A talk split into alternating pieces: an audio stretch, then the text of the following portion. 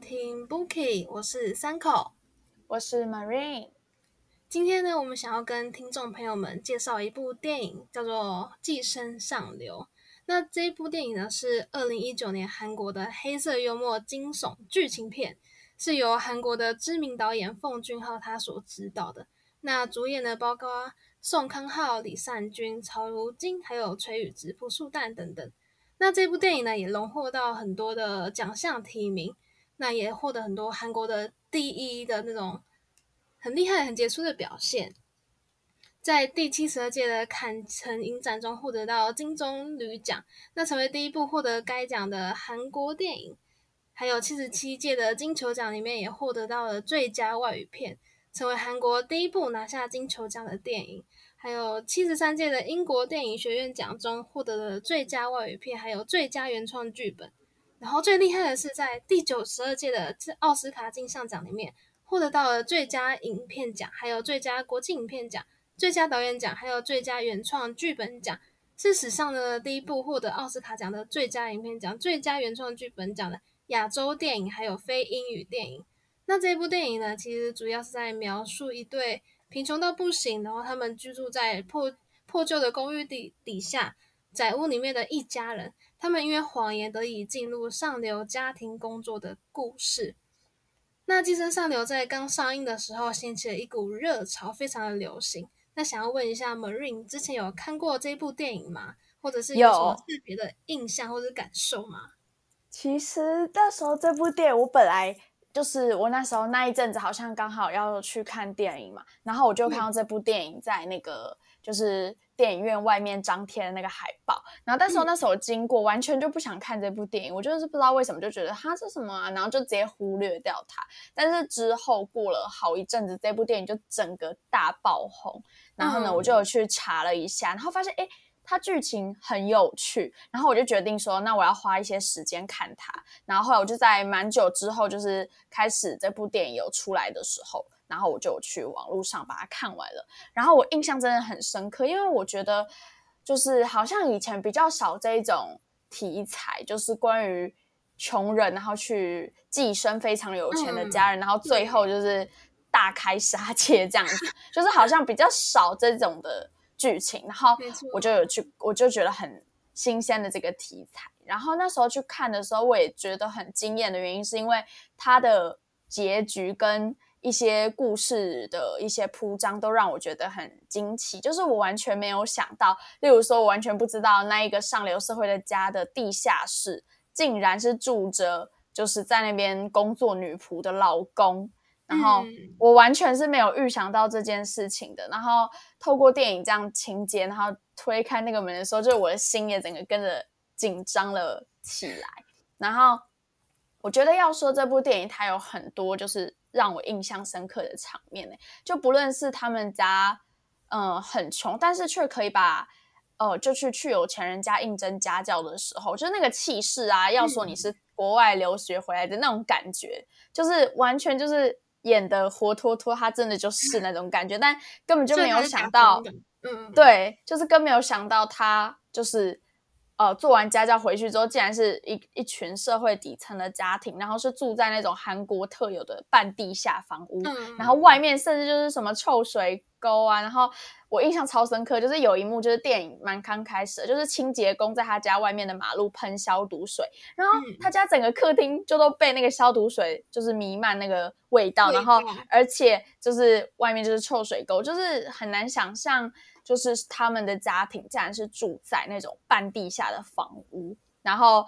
他家的马桶竟然是要那种弯下腰才能坐上去的马桶，然后就是整个。就是穷酸的那种画面，就是让我觉得，哦天呐，很颠覆我的想象，也真的很难很难想象说，就是那个这么样一个家庭长大的小孩，跟住在那里面的生活，就是会是怎么样的一个情景。然后我觉得全部主演的演技都超好。就是很容易让人家就有很明显的对比，你知道吗？就是像是那个社长，就是哇，对，就是一看就是感觉他就是上流社会的人，然后然后剧中的爸爸呢，就是真的就是哇，看得出来就是好像真的非常爱钱，然后一点点赚钱的机会都不放过的那种，相对之下比较穷的那种穷爸爸。然后就让我觉得，就是一瞬间一个社会，就大家明明都是看同一片天空啊，然后想着想用同一颗太阳，但是社会上有人就是有这这么天差地别的差距，就让我觉得很震惊，这样子。其实我一开始看到那个电影海报的时候，也不太懂他到底在讲什么。因为电影海报的时候是用，就是里面的主角，然后中间他们的眼睛是被一个黑条遮住的 这完全不理解到底要讲。对啊，然后就是他的海报那时候经过的时候，好像就不会特别的让我想要去。看这个电影哦，那我还想到有一个超让我印象深刻的那一种场面，就是他们两个自己制作一张假的文凭，超狂、超厉害的，对，然后就是让我觉得说，哇塞，就是你知道，就是为了赚钱，就是什么样的手法，不用奇迹，对，都可以就是做出来，然后。嗯，就是做的很像，然后就让我觉得哦，然后尤其是那个剧中的那个女仆，我真的觉得她感觉就是超怪的。那时候我看电影的时候，就觉得她整个人都是散发出一种怪怪的感觉，然后没想到她也真的很恐怖，就把她老公就是寄生在人家有钱人家的地下室，然后每天就是还会送食物下去给他吃，这样。嗯。那里面电影的故事主角呢，就围绕在宋康昊他所饰演的失业的司机金基哲，还有妻子钟淑、儿子金基宇、女儿金基婷他们一家人。那万年重考生基宇呢，他因为有人的推荐，然后再加上他的妹妹基婷高超的 P 图能力，靠着伪造的名门大学的证书呢，得以进入蒲社长的家中。那他的女儿，他担任他的女儿多惠的家庭教师。基宇顺利的混进富豪的家庭之后呢，就用他的小聪明来说服单纯的女主人蒲太太，让他的亲妹妹基婷担任他的女儿的美术老师。那基婷呢，也靠着他的厉害的话术，同样的收服一家人，然后也收服他的那个散散漫好动但是有艺术天分的多颂。那他们兄妹两个人呢，成功的混进富豪家之后，他们一家人就决定再接再厉，为了求上位，不惜一切。先是偷偷的在豪车后座底下留下一个廉价内裤，让他的原本年轻的司机背了一个在主人车上乱搞，然后还有吸毒的超级大黑锅，然后顺利让曾经担任司机经验的爸爸金基哲取代那个原本的司机，成为对新的司机。我觉得这超扯，就他们一家人就这样，就是靠着这种，就是。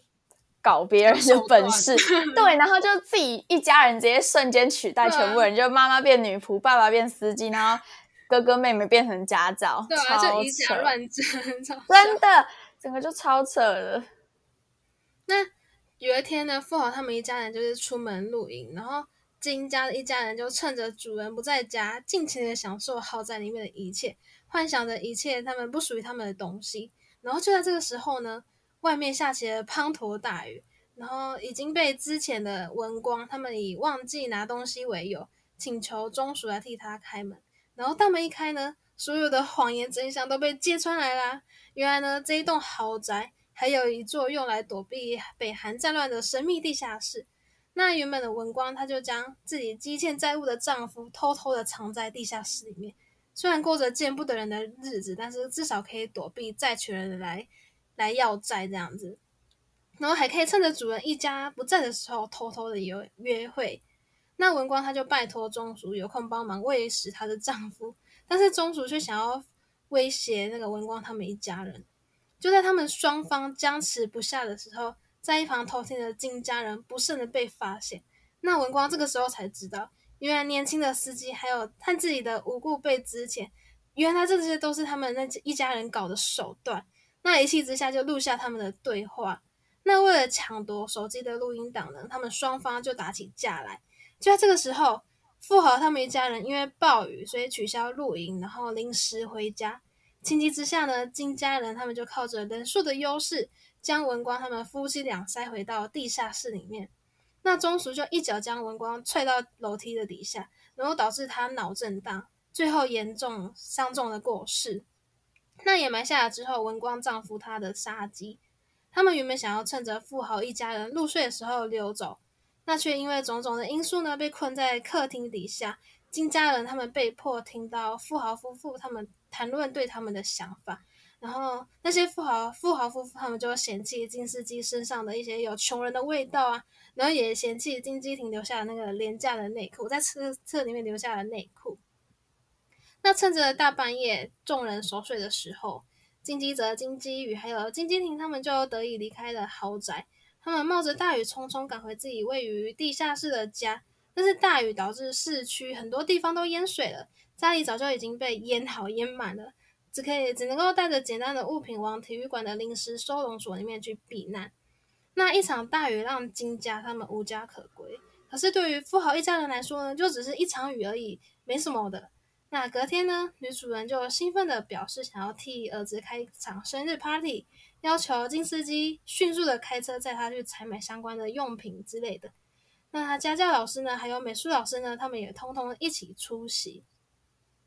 那担心地下室文光夫妇的机遇呢？决定带着朋友送的幸运的造景石到地下室解决一切。没想到反而被文光的丈夫以石头砸破头。然后文光的丈夫呢，就从厨房里面拿一把刀，走到充满阳光歌声的上流派对里面，把刀刺到基廷的胸口。但是后来也被记者以烤肉叉刺死。然后众人就尖叫狂逃，场面一片的混乱。富豪他就很心急，想要开车载昏倒的妻儿送医，但是因为他就是身体下意识的忍不住对文光的丈夫身上气味有嫌恶的感觉，然后也勾起了记者内心深处对富豪曾经嫌弃他身上气味的恨意，就是自己有一个自卑心的心理来作祟。那他就拿着刀子往富豪身上一砍，后来就犯下杀人罪的记者他就逃逸无踪。那在好几个月之后呢，金基宇终于从昏迷当中清醒来了，被判处缓刑。然后他的妹妹基婷过世，基泽是逃逸无踪的。那基宇意外从空无一人的富豪家里面发现失踪的父亲，原来就躲在地下室，他躲在那边，然后靠着摩斯密码，不停的向无声传递的消息，可是却也再也没办法生活在阳光之下。那寄生上流呢？它以它的剧情呢，以悬疑惊悚再加上黑色幽默，叙述着贫富差异的现实的现况。通过底层的人生的金家四人，他们诈骗上流富豪，像寄生虫一样攀上豪门。那剧情呢，有很多细节呢，是非常值得探讨的地方。那我觉得我自己是觉得对白，影片里面的对白呢，不会太过于咬文嚼字，让人觉得很难懂。但是却很简单深刻的，让我们可以感受到很写实的那种贫富差距，对于贫富差距的恐惧感。那在电影《寄生上流》里面呢，有一个片段呢，也让我非常印象的深刻，就是钟叔和基泽他们随口谈到蒲太太，基泽就称赞蒲太太说，她不但人有钱，而且还非常的善良。那这句话就让钟叔呢不以为然，认为如果不是他有钱，能够那么善良吗？那其实他的言下之意呢，就是。如果我我那么有钱，我也可以活得善良。我觉得这句话就是还蛮有意思，就是让人可以思考说，人性真的是本善的吗？那如果真的是这样的话，是是因为贫穷让我们无法善良吗？当一个人连日常生活的温饱都顾不了了，还可以这么的善良吗？那如果是因为贫穷所导致的不善良，那我们所做一切的不得不为是可以被合理化的吗？我觉得这方面呢是非常可以值得探讨的。那如果听众朋友们对这个问题呢有任何看法的话，也欢迎透过 Instagram 跟我们回应。那我们的剧情呢就介绍到这边，听一首歌，马上回来。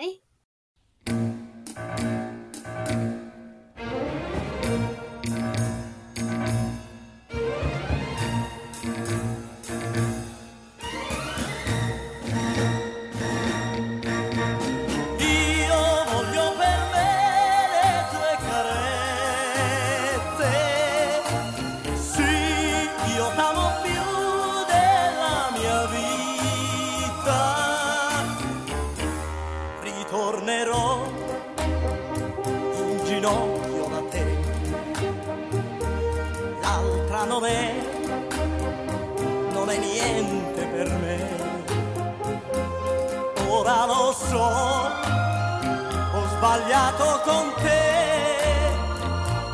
ritornerò in ginocchio da te.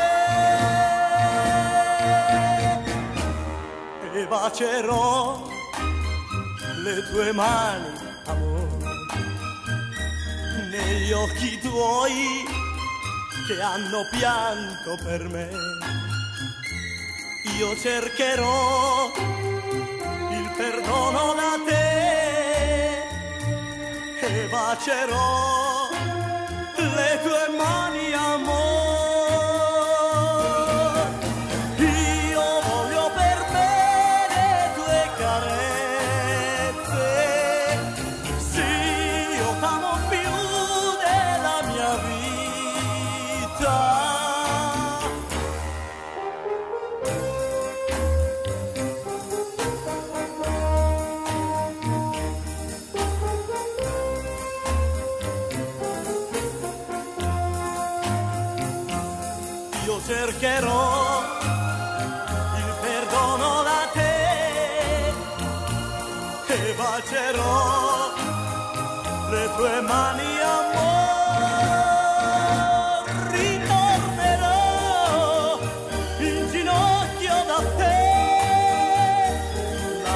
l'altra non è non è niente per me.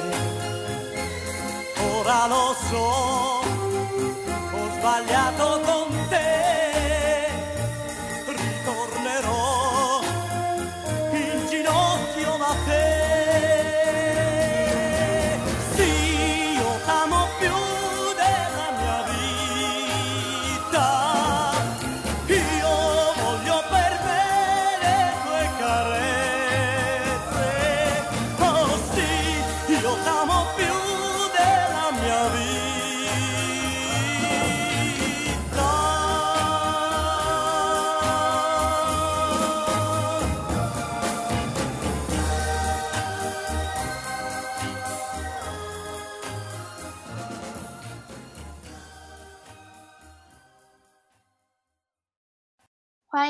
到 Bookie，接下来呢是我们的第二单元分享我们的名言佳句啦。那其实呢，刚刚相信大家听过第一段的一个剧情介绍，应该对《寄生上流》这部非常有名、得到非常多大奖的一部电影有一个基本的认识。那呢，我们呢接下来就整理了一些名言佳句，想要跟大家做一个分享。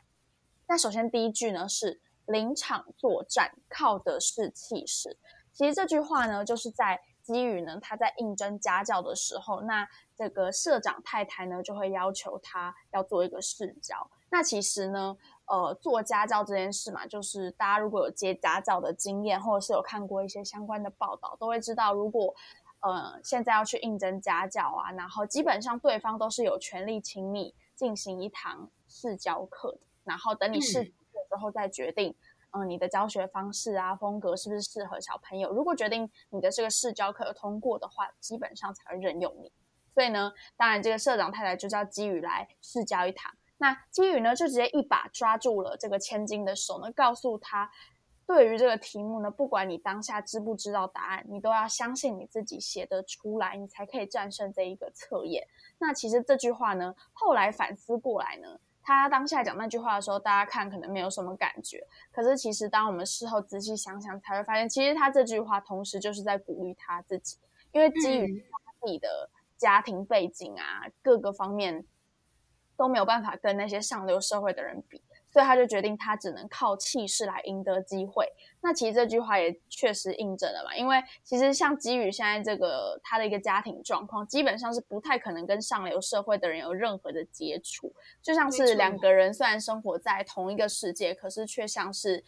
呃，活在平行时空一样，就是各过各的，然后各过各的生活。像是上流社会的人，可能早上起床就是想说，哎，打打高尔夫啊，吃吃早午餐啊，然后逛街啊，保养 SPA 等等的。但是，呃，可能比较底层社会的人，他一出门可能就是要想说，他今天的下一餐在哪里，都可能还没有着落。所以彼此之间的生活的一个背景差距其实是很大的。所以基于讲出临场作战靠的是气势这句话，其实我自己超有感觉的。因为像是有时候当你临场可能要接到一些东西，像这边可以跟大家分享一下，之前我在上学期的时候，就是我们学校有一档节目叫做《新闻之间》，然后那时候我还记得首播第一集的时候，我是超级临时的接到。嗯，我突然要被选上去当助理主持人的这个任务。那因为我其实完全对这个就是没有任何概念，然后也一直觉得说我根本就不懂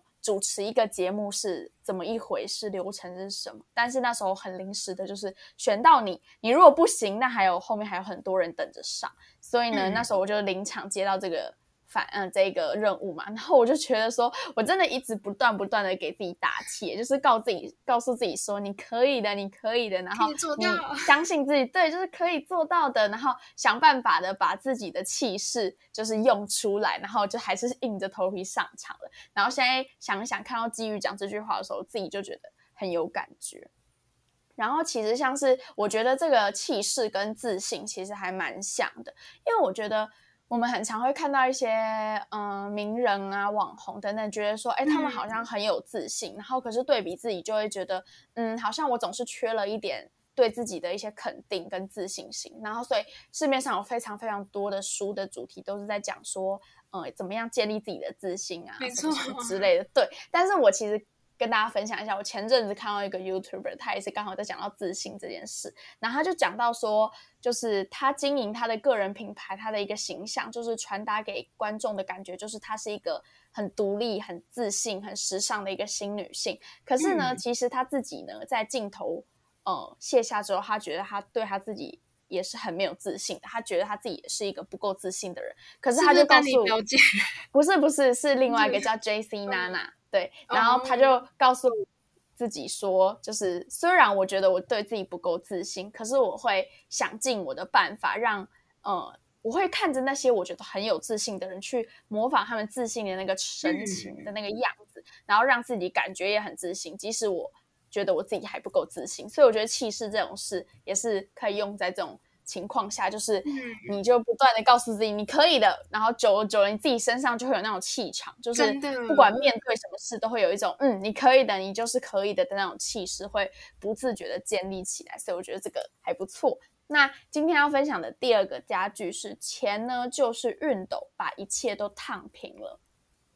那这句话呢，其实是随着呢这个社长他们家庭出游。然后呢，金家人呢，他们就选择了在豪宅里面享受别人的一切。那妈妈钟书呢，他就感叹有钱人家的小孩衣服都没有一丝的皱褶。那其实这句话言下之意就是说出了这个社会最现实的一面，因为只要你有钱，事情都能够顺从你自己的心意。那而且感觉就可以摆平一切。对啊，就像是我们之前应该说这句话，应该就是一个被讲烂的，就是有钱能使鬼推磨。对，这句话其实就是一个俗言嘛，可是真的是讲中了，因为我真的自己那时候看完这部电影，我就觉得说，怎么可以明明大家都是活在这个二零二一年啊，但为什么一个人的两个人的生活可以有这么大的一个差别？就是穿的衣服啊，然后吃的食物啊，然后各种生活品质方式都差很多，然后就像是。嗯，钟叔讲的这句话嘛，有时候很多人都说有钱确实不是一件什么多厉害啊的事情。可是呢，当你有一天没有钱，你就万万不能，什么事情都做不了。对，然后我就觉得哇，这句话真的，嗯，虽然听着可能会觉得啊，你这个人怎么那么市侩？可是讲讲真的，就是很现实。嗯，对，就像是钱嘛，虽然说它只是一张纸，可是当你有了这个东西。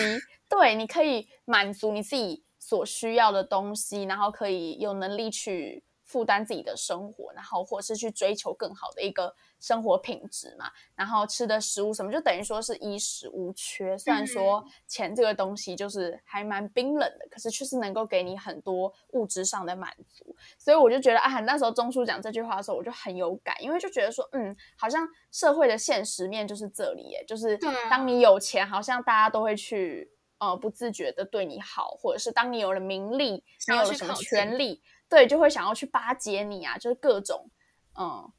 讨好你的行为。所以我就觉得，嗯，那时候就感觉，嗯，这句话真的虽然很现实，可是好像确实挺中肯的，还蛮同意的。对，还蛮同意的。那今天的第三句呢，堪称这部剧的最大经典名言，就是有钱所以善良，有钱的话我也会很善良。对，没错。其实这句话呢，就是当很多人他在感叹这个社长太太她有钱又漂亮又温柔，人也很善良的时候，钟叔呢他就直接很犀利的点出，这根本就跟社长太太的性格没有关系，而是呢，当一个人他在有余裕、不担心生活的时候，他当然很自然的就能够展现出很善良的一面。但是反观呢，对于下一餐饭都不知道在哪。对生活苦苦挣扎的人来说，你根本就顾不到什么去照顾别人、善良什么，对这个社会善良有善意什么的。你能做的呢，就只是顾好你自己。那道德这件事呢，也不再是你的首要考量。然后我就觉得说，哎，那时候真的是看到这句话的时候，其实是我内心是很震惊的，因为我觉得。嗯，就像是我们现在市面上看到很多那种大慈善家嘛，然后他捐赠很多钱啊，然后大家可能媒体都会争相报道说，嗯，他很善良啊，回馈社会啊等等之类的，然后大家可能都会这么觉得。可是没想到钟书就讲说，其实这根本就跟他本人的性格没有什么关系，他也许也不是一个哦多心善的人，他只不过就是因为他钱很多，然后不用担心他生活，然后有多余的钱，那他当然就可以。展现他善良的一面啊，然后反观像钟叔他这样子，难道大家就会说他是一个恶人吗？他其实没有捐钱，他只是为了他自己的生活，然后去使了一些小伎俩，然后进入了别人的家庭工作。那他这样的一个行为，算不算嗯，就是一个不善良，或者是就会是被大家呃攻击炮轰的一个行为呢？我觉得这个问题其实还蛮值得我们去。思考的，因为就像是钟书讲嘛，可能我们看完这部电影都会觉得说啊，金家一一家人就是用一些骗人的伎俩啊，去想办法寄生上流嘛。就像这部电影的名称一样，也是讲的很直白，就是说他们金家一家人很明显的就是在寄生别人，就是像是寄 生虫一样，很讨厌、很无赖、甩不掉这样子。但是像钟书他就说，那如果今天你给我很多很多钱的话，那我也可以变成一个很善良的人啊，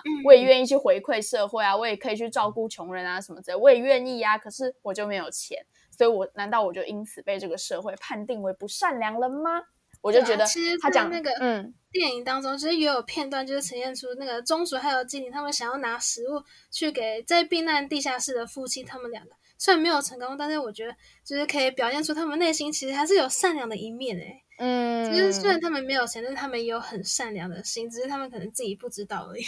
对，真的。那今天的第五句呢？是到底是什么味道？不知道。总之难以形容。偶尔搭地铁的时候会闻到，搭地铁的人有种很特别的味道。那讲出这句话的情境，其实就是因为社长夫妻他们在聊天的时候。时不时的就会提到说，他们都觉得金家人身上总是有一种味道，可是却不太确定是什么样的一个味道。他们讲出这句话的时候，彼此夫妻其实是没有带任何的恶意，可是讲出这句话却赤裸裸的区分出了上下的阶级，就代表说，只要呢底层社会的人稍微想要接近上流社会的人，这种贫穷的味道呢都能够成为逾越界限的一个罪过。那这个时不时就让我想到说。其实那时候我当下看到电影，他讲这句话的时候，其实我是蛮看不懂的。我就想说，什么意思？是什么味道？对吗？三口念的是，因为那时候我看到这，我就觉得哈，什么意思？就不太理解为什么会有一个什么意思、什么味道。但是没想到后来仔细思考之后，才发现原来就是因为。可能他们讲这句话的时候没有什么恶意嘛，可是就会觉得说，我觉得导演应该是觉得确实人人之间是不会有什么太多的一个味道，可是他会借由这种嗅觉的一个观感来刺激这个情节的一个层次感，让大家觉得说，嗯，味道好像巧妙的区分出了这个上流社会的人就是一个高级高贵洁白的感觉，那低层社会的人他身上就是时不时散发出一种令人厌恶的酸臭味，但是他们却不自知。其实我后来有上网查，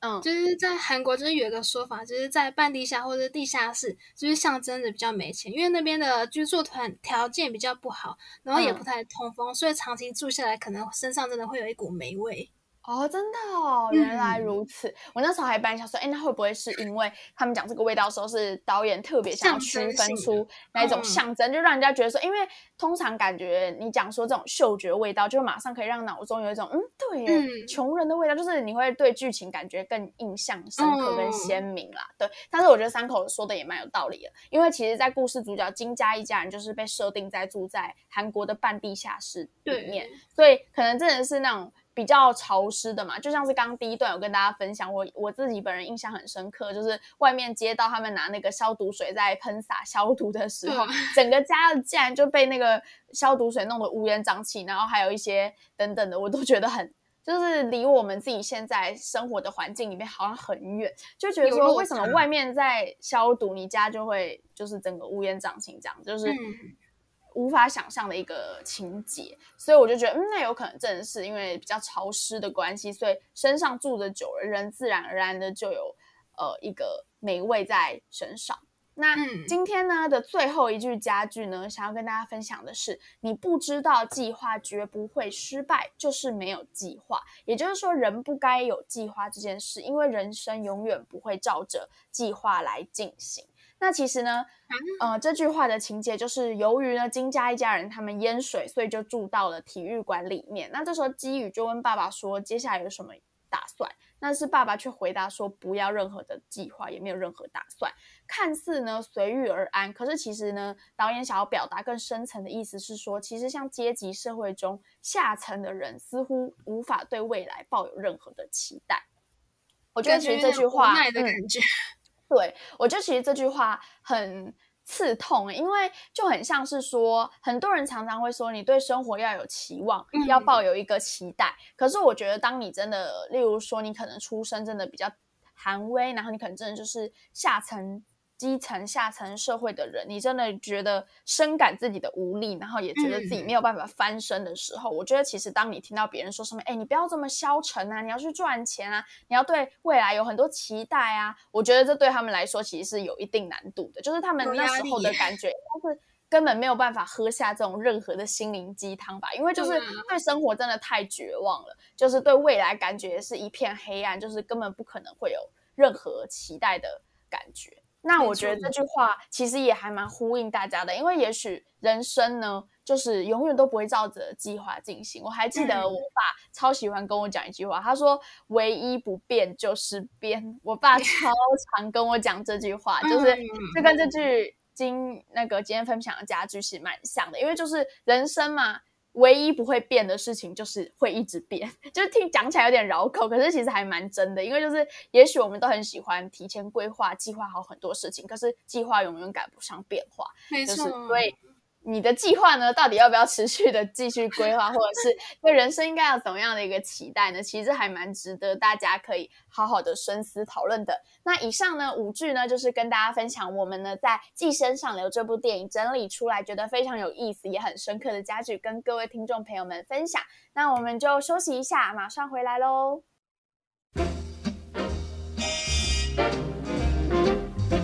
世新调频广播电台 FM 八八点一，给你多一点的音乐，给你多一点的感觉。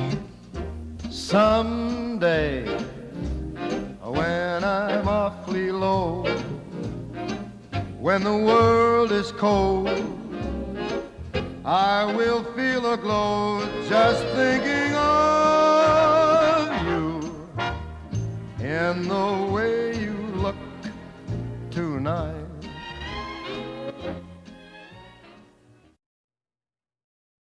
La, la,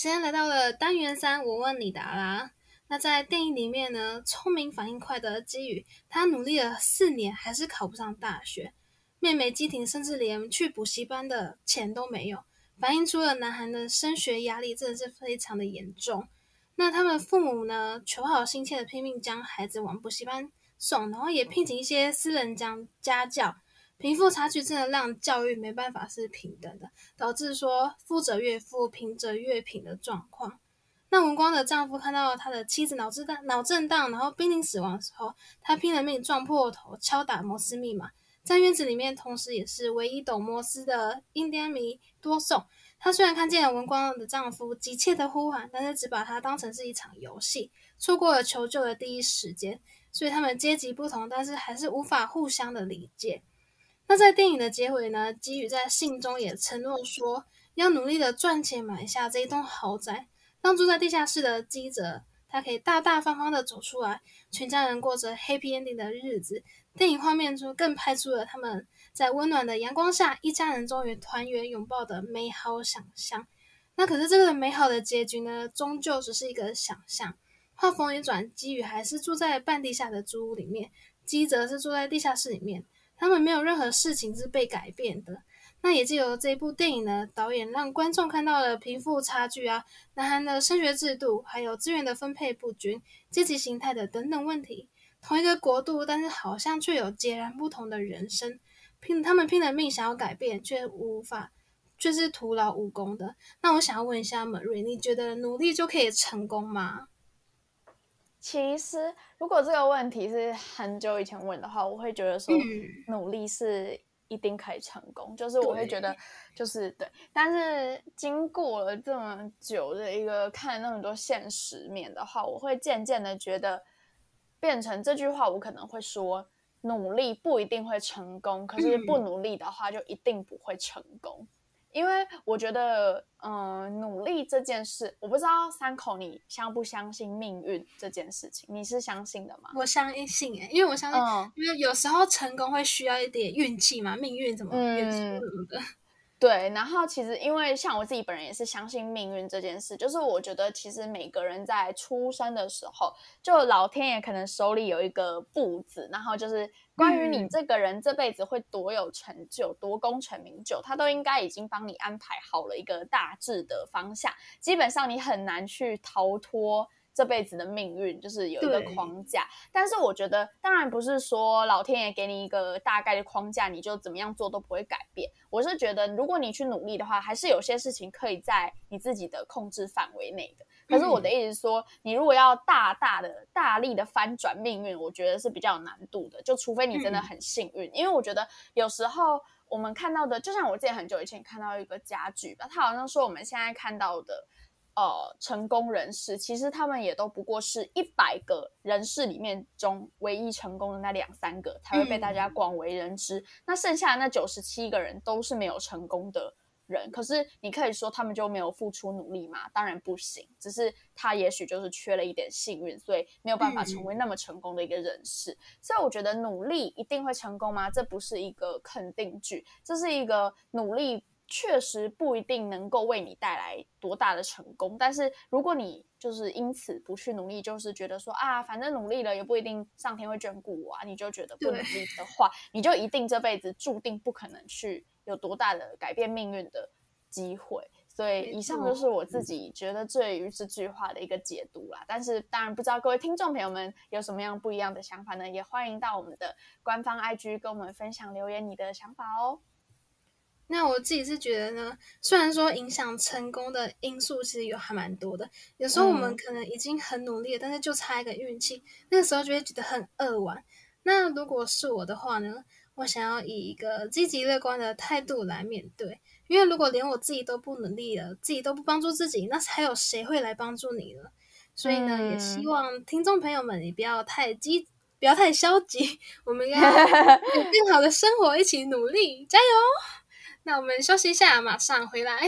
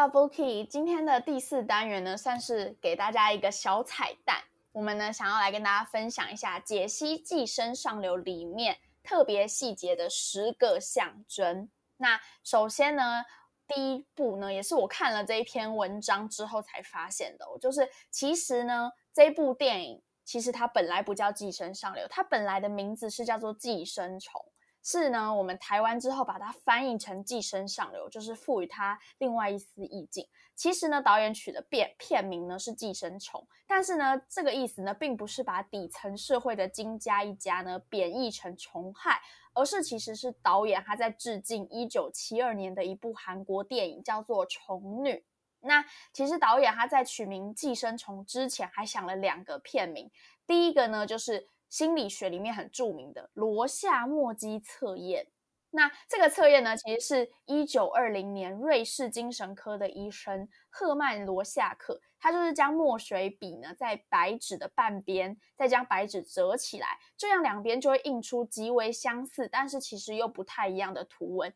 因此呢，这个测验就被广泛的运用在测试精神分裂症。那这边这种呢有两种两边相似的画作呢，其实就是导演他本来要取的第二个片名。那究竟为什么他后来选择了寄生虫呢？其实因为“虫”这个字呢，在《寄生上流》里面有很深远的寓意。因为像虫类呢，它的生命力其实很顽强，但是它却只能在黑暗的角落中生存。那这样子虫的一个寓意，是不是其实就是在象征底层社会人们的现况呢？其实我那时候看到这篇解析的时候，我觉得哎很有道理耶，因为确实虫就是生命力非常顽强，就像金家一家这样，很像打不死的小强这样，可是他们却只能在很黑暗的角落中生存。我自己是觉得，就是这部片名的取名原因，是因为寄生虫他们是取之于宿主，然后用之于宿主，就像是金氏一家人，他们寄生在蒲氏一家人里面。对，其实那时候我本来也是以为就是觉得是寄生上流嘛，但其实寄生上流这个，就像我刚刚跟大家分享，其实是台湾之后自己证明的。嗯、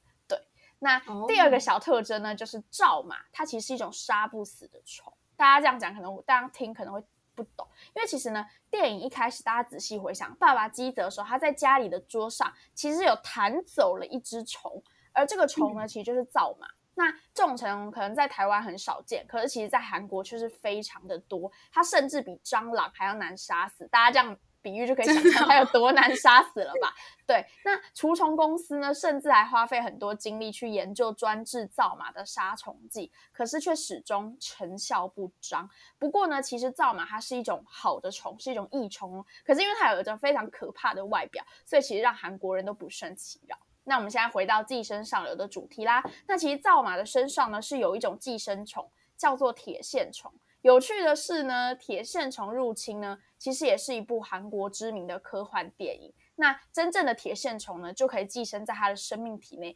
完全的控制它们的行为哦。所以呢，我觉得电影一开始呢，基泽弹走了这只造马，在导演的心中，谁是这个造马？那谁又是寄生虫呢？我觉得这其实还蛮值得醒思的。对，那第三个特征呢是贫穷的半地下室。那主角金家四口他们就住在所谓的半地下室里面。那其实像这样的住房，其实是韩国特有的文化，就像是南北战争时期，有很多建商啊，他们都会在地下室盖一间避难所。那战争结束之后，这些地下室其实就会变成底层社会人们的家。那因为当时法律规定，房东如果是出租地下室的话，其实是一个违法的行为。但是有一个房子住，至少是比露宿街头还要好。所以其实半地下室一直是游走在法律边缘，那也成为如今韩国竟然是非常普遍的住宅哦。那由此我们就可以发现，地面上。半地下室跟地下室，这就成为韩国贫富阶级的一种象征。那大家应该也都知道，韩国其实是一个贫富差距超级严重的国家，对，因为他们他们国家的那种经济，对他们是对他们是财阀的，对对对，所以就很夸张，就是有钱的人超有钱，那很穷的人很有钱，就是很穷的很穷。既然是用住在地面上，还是半地下室，还是地下室，就可以区分出一个人的贫富差距。那这边我想要跟大家分享一个小小新闻。那就是最近呢，南韩的房价呢竟然非常快速的飙涨。那呢，大家应该对寄生上的刚刚所说的半地下室很有印象。那这种房子，它其实在韩国本来租金就比较便宜，那就是提供给比较低收入户的民众来做居住。但由于韩国呢最近的房价飞速的高涨，现在呢竟然连这种房子都很难租得起哦，因为它除了租金高，押金也超高，竟然高达新台币两百四十七万元。所以有很多租房的民众，他们就只能选择离开了市区，那就住到了郊外这样子。那所以嗯其实韩国政府的这个呃一个政治的状况，像是韩国政府有一些打房的政策，可是却是将房价跟租金越打越高。为什么呢？因为房屋脱手转卖的成本是其实是比持有的税金还要高。那所以房东呢，他干脆就把租金调很高，然后或是他直接把房子转移到子女的名下这样子。那所以呢，要怎么样打破这个一般人只能仰望的上流豪宅的这个行鸿沟呢？其实是需要政府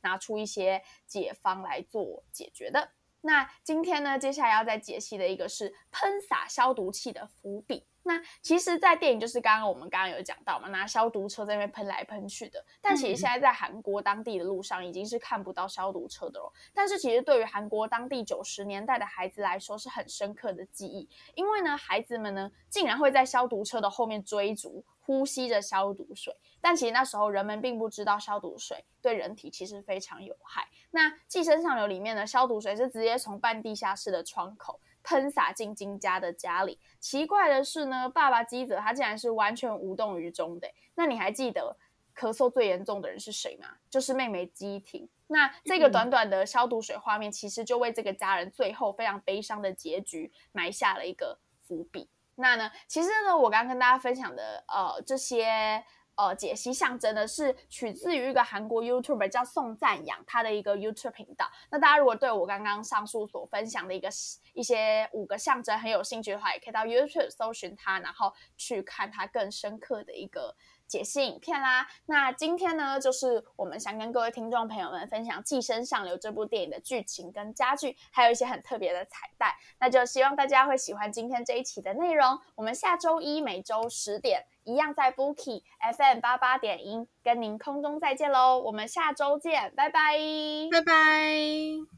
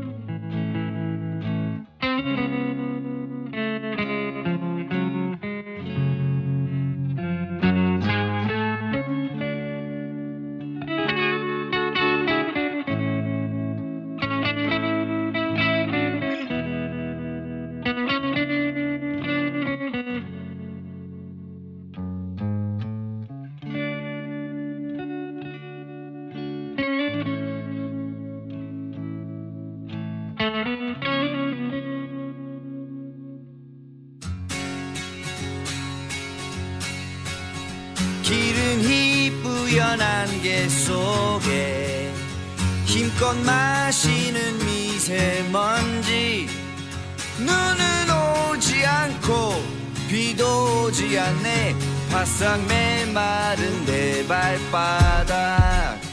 매일 하얗게 불태우네. 없는 근육이 다 타도록 쓸고 밀고 닦고 다시 움켜쥐네. 이젠 딱딱한 내 손바닥